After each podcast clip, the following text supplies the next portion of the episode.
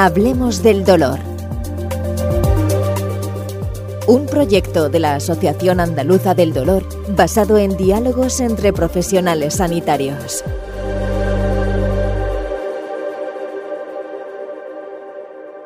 Estamos en la celebración en Granada del 32 Congreso de la Asociación Andaluza del Dolor. Yo soy Manuel Rodríguez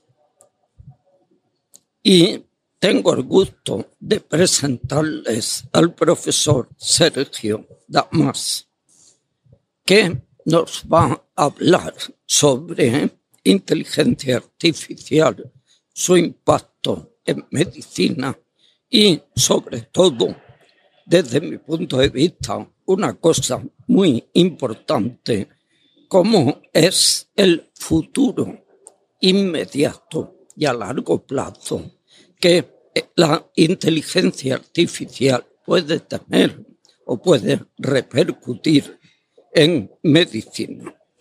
Buenos días, Sergio. Buenos días, doctor Rodríguez. En primer lugar, muchas gracias por la invitación a usted y al resto de la organización del Congreso. Gracias. Bien, nos hoy en la charla que nos has dado, magnífica charla, nos has explicado muy bien lo que es la historia de la inteligencia artificial y, bueno, cómo hemos llegado a la situación actual.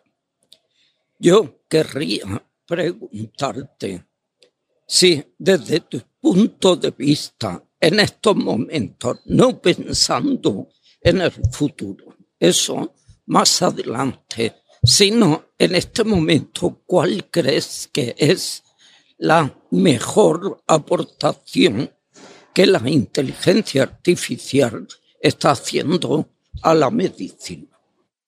Bueno, hay eh, muchísimos campos en los que podríamos abordar esa pregunta. Desde mi punto de vista, eh, la inteligencia artificial hoy está siendo ya una herramienta irreemplazable eh, para el soporte al diagnóstico en determinadas especialidades, como en cardiología, por ejemplo. Eh, conozco algunos médicos de, en fin, toda Europa que, con los que me he entrevistado por diferentes circunstancias y me, comentaban precisamente que, hoy por hoy su día a día no se lo plantean sin el uso de este tipo de herramientas.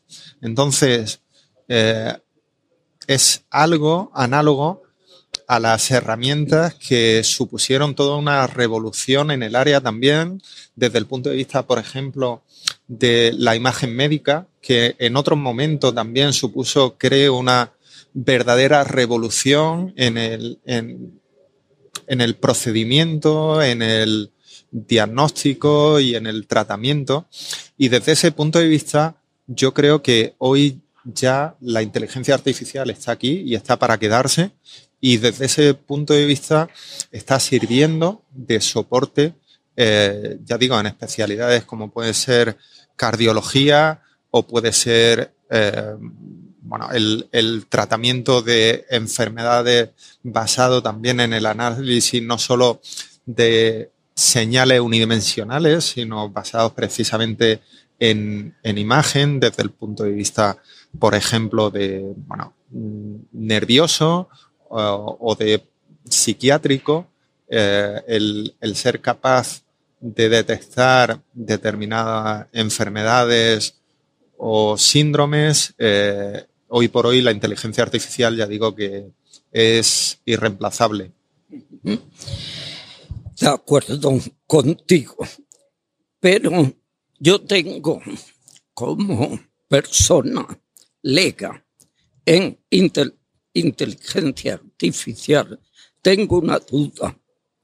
¿Sigue siendo necesario el control médico de los diagnósticos que hace la inteligencia artificial o podemos fiarnos de ellos?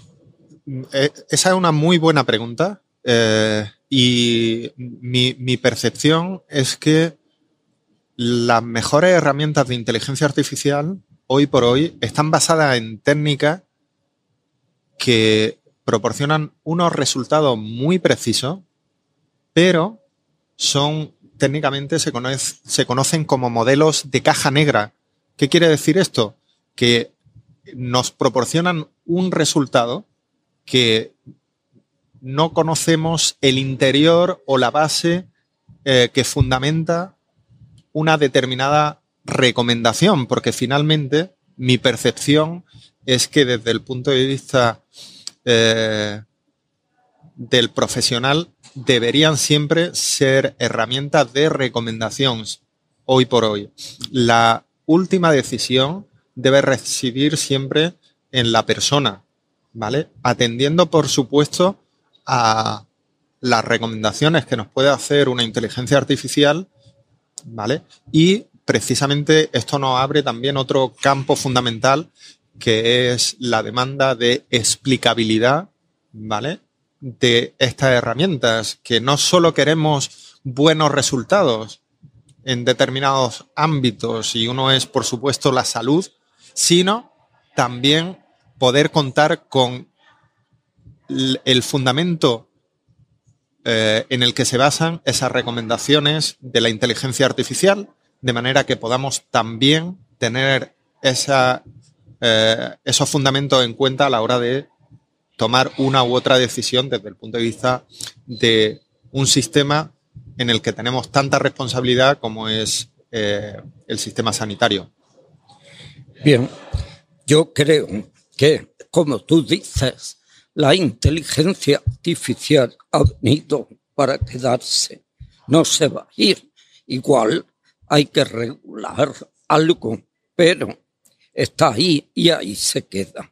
Pensando desde un punto de vista médico que la inteligencia artificial es algo que nos va a permitir mejores diagnósticos en menos tiempo y eso va a redundar en un mejor tratamiento y posiblemente en un tratamiento más individualizado del paciente y ya pensando en el futuro, ¿cuál es la situación que tú ves de aquí a unos años entre medicina e inteligencia artificial? ¿Cómo pueden encajar y complementarse esos dos conceptos? Eh, la, inteligencia artificial ha demostrado no, no solo en el campo de la salud, sino en otros muchos, su capacidad para, por ejemplo, descubrir patrones en sistemas extremadamente complejos donde intervienen un número de variables que el ser humano no es capaz de manejar y desde ese punto de vista creo que va a ser una herramienta imprescindible para descubrir este tipo de patrones y poder hacer una medicina más cercana al paciente, como decías bien, una medicina personalizada. Es eh, su, potencial precisamente viene de la capacidad de manejar cantidades ingentes de datos. Eh, el dato lo, escuchamos hoy en muchos ámbitos, es el nuevo petróleo sobre el que, la, la, nueva materia prima sobre el que se basa la inteligencia artificial y la capacidad de manejar estas grandes cantidades de datos a la vez es un reto por la complejidad que supone, pero una oportunidad también para descubrir estos patrones a los que me refería hace un momento que puedan ajustarse mejor a las capacidades, a las características de cada paciente y desde ese punto de vista ofrecer una medicina más personalizada. Bien, en eso confiamos francamente.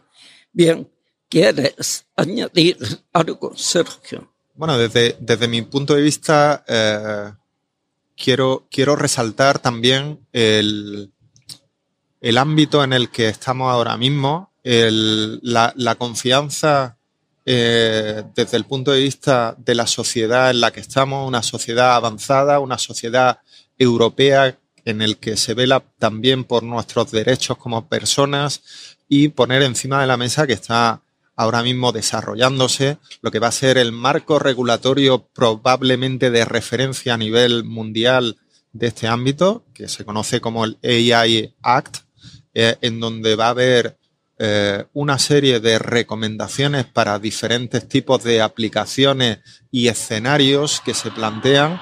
Por supuesto, uno de ellos son las aplicaciones del entorno de la salud, eh, pero hay otros escenarios que pueden ser similares al nivel de riesgo, instalaciones críticas, etcétera, etcétera, donde, eh, digamos, este marco regulatorio va a ser fundamental para, eh, digamos, las empresas que estén interesadas en desarrollar soluciones de inteligencia artificial y que a la vez sirva de marco de confianza para que los profesionales a la vez sepan eh, que hay unos criterios de dar un marco legal a la inteligencia artificial, de dar un soporte ético a la inteligencia artificial, de exigir robustez a la, inteligencia artificial para que esos algoritmos también funcionen eh, siempre bajo unos determinados parámetros de confianza